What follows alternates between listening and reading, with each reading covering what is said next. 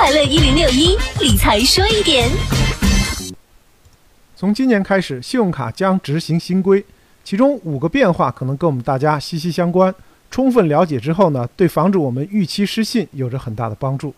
第一条呢是免息期限或超过六十天。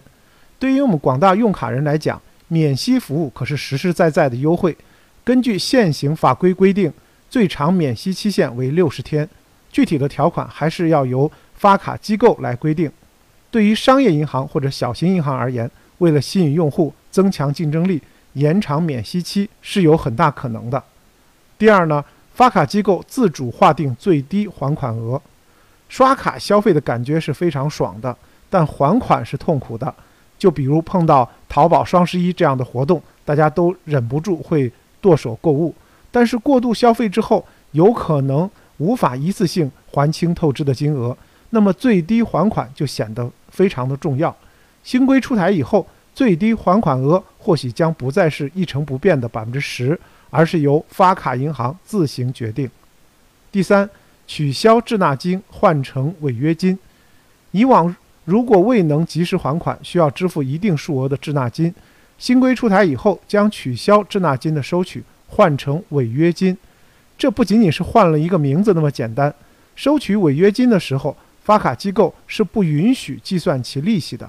同时不计利息的还有年费、服务费、兑换货币的手续费等等，可以说这条规定是十分重要的。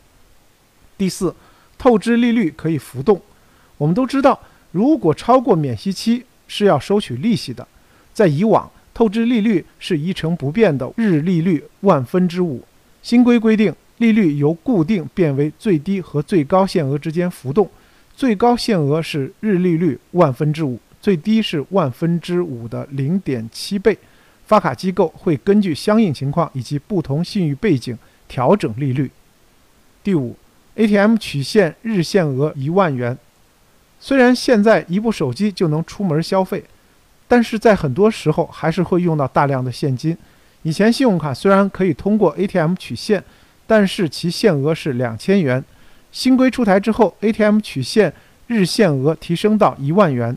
对于其他的变现服务，例如转账到个人账户或者充值到支付宝等应用，将由发卡机构对用户做评估之后来规定额度。